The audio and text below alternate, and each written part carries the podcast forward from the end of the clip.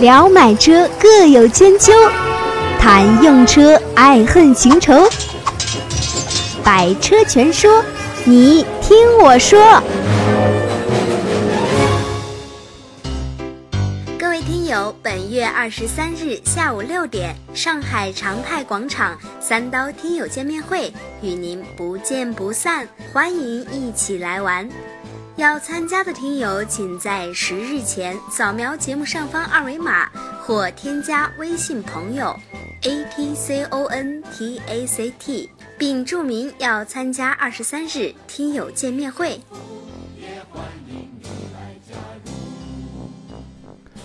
欢迎各位来到今天的百车全说，我是三刀。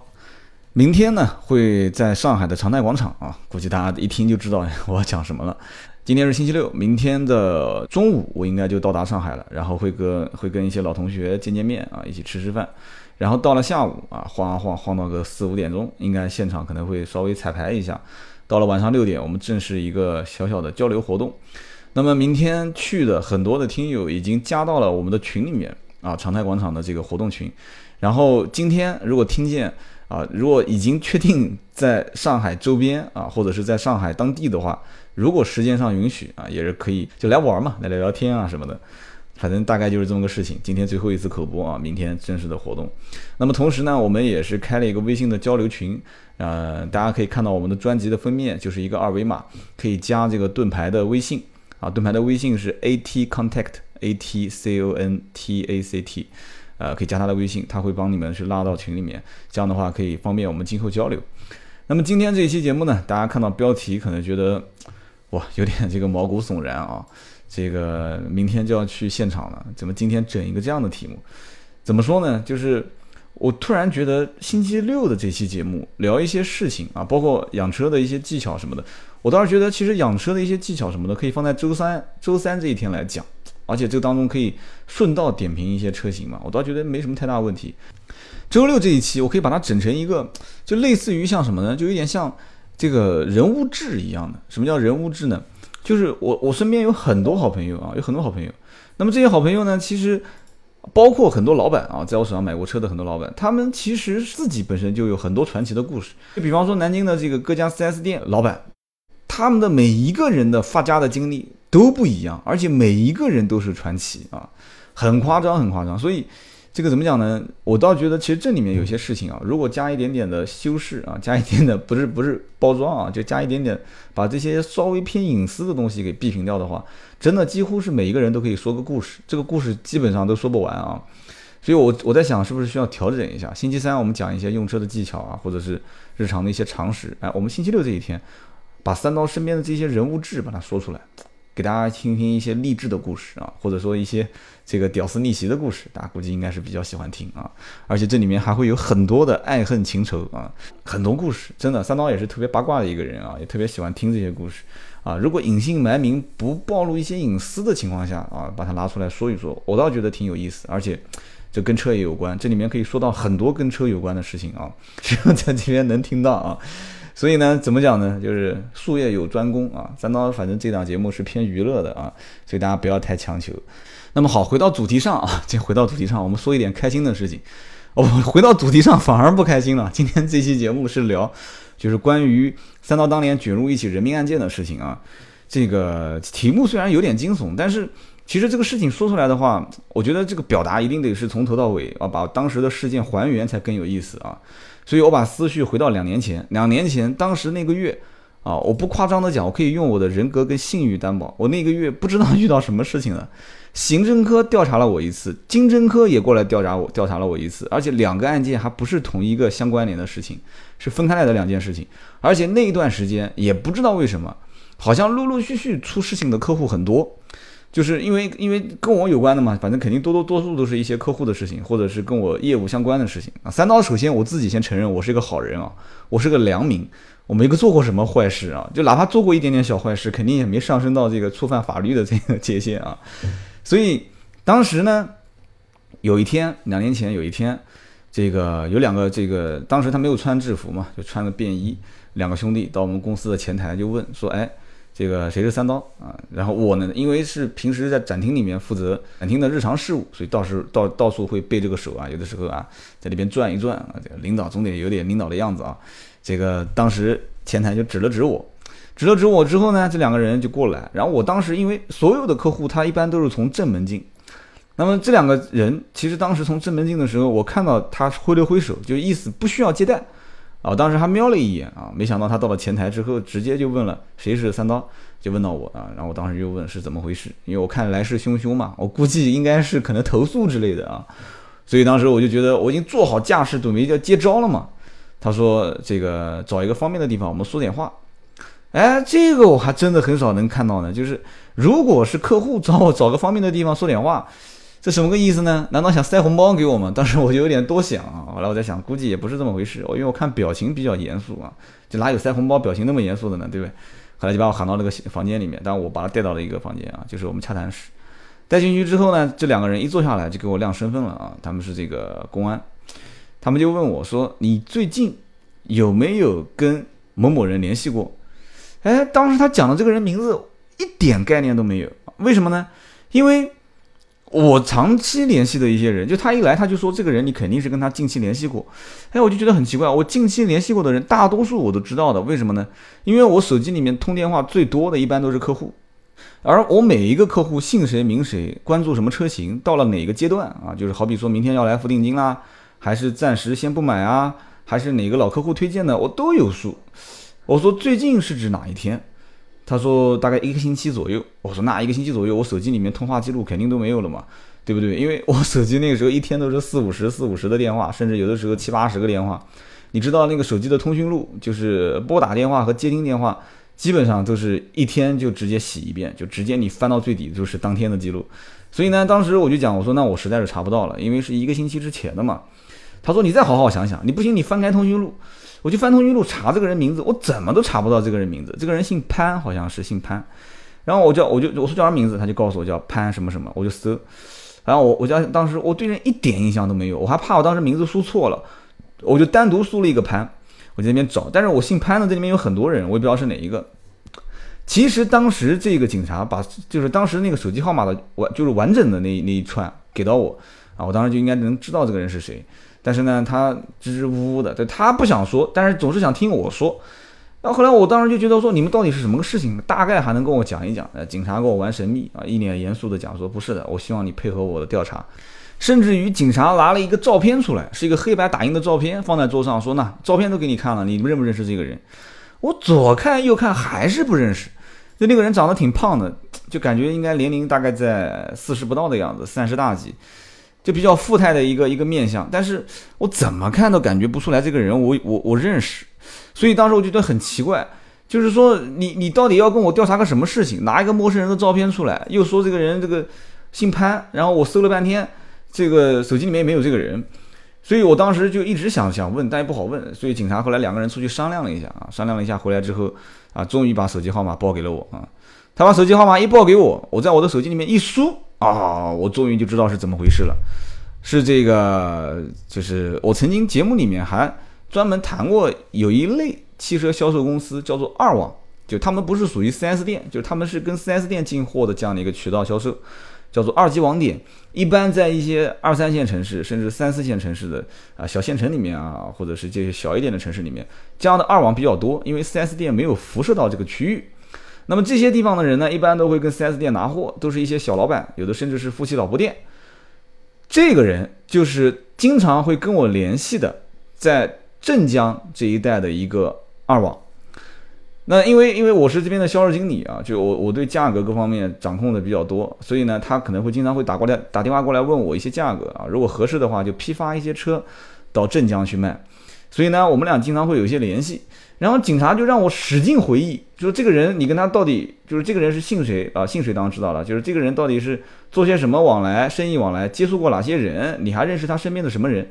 我说我不认识啊，我说这个人就是我也不知道通常过哪边拿了我的电话，然后打电话给我，我跟他有的时候报报价格，他有的时候问问问问价格，就这么简单的一件事情。我说你怎么会调查我呢？他说这个，而且我说这个人到底犯了什么事情？你调查我，我大概也得要知道怎么配合你。啊！结果警察就说出了一句让我非常震惊的话，说：“这个人啊，前几天被人枪杀了。我的天！我当时一听，我说枪杀，你是枪杀这个事情，你这么大的一件事情，你过来调查我，就跟我没半毛钱关系也没有啊！我是良民啊！当时我在想，后来我就跟他说，我说这个我不知道枪杀到底是怎么回事，但是呢，这个人我真的是不认识，照片我也看了，电话你也给了我，我也查出来这个人是谁。我说，而且我不知道你为什么要调查我。我说这个人就是我。应该他身边有那么多个联系的人，那么熟悉的人，你为什么会就今天过来就突然会调查到我呢？啊，后来警察就道出了原因，说因为这个人在他死亡前的当天，就是白天的时候有过十几通通话记录，其中有三通是跟我打的电话，而且他打给我两通，回给他一通。哎呀，当时我就觉得很奇怪，我当时在想说，一个星期前我给他打了一通电话，他回了两通电话给我。是白天，他就把当时这个人被枪杀的这个时间，这个人因为是夜里面被人枪杀的嘛，他就把白天的时间讲了给我听。我大概听了一下，哦，我看了一下时间，因为那个时候不是经常玩微博嘛，后来我就我就往那几天的微博上面去去回，我就回忆在想，是到底怎么回事？哦，我当时一想，我大概知道是怎么回事了，就是说那一天正好是奥迪 A4L 和 A6L 调价格的时候。然后那一天正好是我们老板就是通知说一定要尽快把这个价格信息给身边所有的意向客户啊，就是统一的去通知到位。那我呢，当时一听到我说这价格确实好啊，当时那个 A 四 A 六价格给的不错，好像我印象中当时那个 A 六还是老款，有一部分促销车还在现场，就是当时老板想清货嘛，价格给的非常非常不错，所以当时我就呃拿出手机就群发，而且我群了好几百条团信出去。然后当时群发完之后呢，有一些重点的，就是经销商，就是我会回看一下当时通话记录比较多的一些经销商，我当时还回拨了几个过去。这个拍就是当时我回拨的其中一个经销商，然后大概一想我就知道是怎么回事了。那么回拨过去之后，他可能觉得说，哎，这个价格确实挺有诱惑的啊。他第一通电话回拨给我，肯定是跟我再次确认货源的情况啊，什么颜色的车有。啊，大概如果没有的话，订货时间是多久？能不能按照现在的价格定？啊，有没有附加的条件？就是确定了这个事情之后，第二通电话是跟我讲他有个客户，就是客户的定金大概是打多少钱？这个车子是不是后期能定？啊，我说能定没有问题啊，但是一定要在周末、星期天之前把车定掉。所以当时我基本的回忆出就是那个时候的一些通话情景，啊，我把我所有知道的讲给了警察听，警察还是不满意，他还是要问我说你还认不认识他身边的人？啊，有没有更多的一些线索？我说我是真的不知道，我是要知道我肯定老实交代啊。所以当时警察发现，好像我确实也跟这个案子没太大关系啊。好像这个人确实，因为这个人当时为什么被枪杀呢？这个事情后来我也因为跟警察后来聊，警察发现也没什么线索，也没什么可以从我的口中得到的东西了，就开始跟我聊车啊。结果跟这个警察聊车，聊聊聊聊聊，结果还聊成了朋友，然后还留了电话。结果这这哥们儿还给我介绍了几张几个单子啊。到现在为止，这个警察还经常有的时候。会会打个电话问问我说，哎，这个现在怎么样了？三刀，我说我自己开公司了啊。他说，哎，不错不错，那我以后什么车都来找你啊。就我们还成了一个朋友，所以当时我就还问了他一些关于这方面的事情。我说大概是怎么回事啊？他说这个很简单嘛，就他不但做汽车的贸易啊，这个人还做贷款，就是他还放波啊，放波就是放爪，很多人都知道，在外面就是放高利贷嘛。那么这个人因为有这个资金借贷关系，所以他不但给人贷款做钱啊，就是贷款贷出钱嘛。然后同时，他也跟别的地方拆借资金，然后可能是因为这哥们儿呢，当时可能心比较野，路子铺的比较广，就是他就整个业务链做的比较长，所以一下子资金链断掉了啊。包括他很多在外面提车，打了定金，车子没提，就出现资金链断裂的这个问题。所以我当时我在想，我都挺害怕啊。不过其实也无所谓，我们是不见全款不放车，所以他也骗不了我们。所以当时我就在想说，这个这个事情当时还是。让我比较震撼的啊，就这个哥们儿当时因为资金来往借贷啊，最后被枪杀。想和三刀互动，你也可以搜索微博、微信“百车全说”。但是这个事情，大家如果曾经听过我一期节目，就是当时讲江苏的宿迁，宿迁的这个石集乡，就当时中央电视台报道过，号称是这个宝马乡嘛，就整个村全是做贷款的。啊，有人是贷，有人是放贷款的，有人是拿钱出来给别人贷款的，所以当时整个这个乡就出了大问题啊，就是包括被活埋的、枪杀的，然后这个出开个车把人撞死的，直接推到桥底下的，绑着石头的，就是反正什么事都有，很乱。所以当时现在我知道了这件事情，这个事情还是发生在当时石岐乡的事情之后，所以当时也没有太惊讶哦，我大概知道是这么回事。所以呢，当时我就在想啊，就是其实真的是做二网，很多人是不容易的啊。就是二网本身是一个苦心苦钱，而且你要知道，就每一天都在打很多个电话，他要不停的跟客户和 4S 店之间来回的去去去去周转。然后呢，这中间还要涉及到就是客户本身有自行比价，而且二网以前是因为客户整个的比价格的信息渠道比较闭塞，就那个时候通过网络还没有微信那么发达的一些交流工具。就是很多人在三四线城市，他不会是那么了解，就是一线城市是什么价格。但是现在是不一样了啊！现在不管是微信啊、微博啊、啊还是什么订阅号啊什么的、朋友圈啊、微信里面的这些，就是甚至于你可以跟某一个汽车圈的某个朋友加到一个群里面，然后加了他好友之后，你甚至都可以去很快速的了解到各个城市之间的价格。所以说，当时这个二网，如果说他因为可能二网的生意不是很好，开始做资金生意。啊，拆借资金啊，再贷出去资金，呃，我觉得是情有可原的。在两两二零一二年的时候，那么结果遇到了这么这么恐怖的一件事啊，说是被人枪杀，那我觉得这背后可能有更多的故事，我我我是不知道的。但是真的很悲惨啊，也让我看到了一个算是算是现在来看是完完全全就是同行了，在当年来看的话，算是半个同行的一个一个非常恐怖的一个事件啊。所以今天这期节目呢，跟大家聊的是一个关于当年三刀遇到过的一个这个。二网啊，一个二网被枪杀的一个故事，然后三刀也当时被卷入这个故事里面被调查。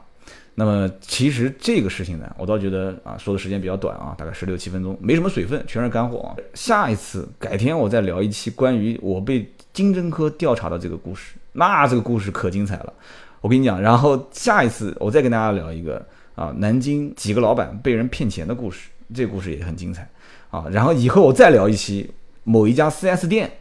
被骗钱这个故事，那我就不知道能不能说了。我先咨询一下当事人的同意啊，就是当时经历过这个事情的一些人啊，如果可以再说出来的话。所以这次聊这个案件算是个引子啊，算是个引子，就打开了我一个话题的夹子啊。我觉得后期可以拿出很多的这些故事啊，包括打官司的，包括客户跟 4S 店之间打官司的，客户跟二手车车商之间打官司的很多故事。我现在一想，这个里面的系列太多了，所以以后真的可以把一个系列一个系列的把它列出来。那么今天呢，其实跟大家聊的就是这么一个小故事，然后呢，也是希望大家别嫌短啊。可能有人讲啊，三刀一开始糊弄了，这期节目连二十分钟都没有，就说完了就说完了嘛，对吧？改期接着聊嘛，慢慢来，细水长流。然后呢，明天是这个上海长泰广场晚上六点的一个聚会。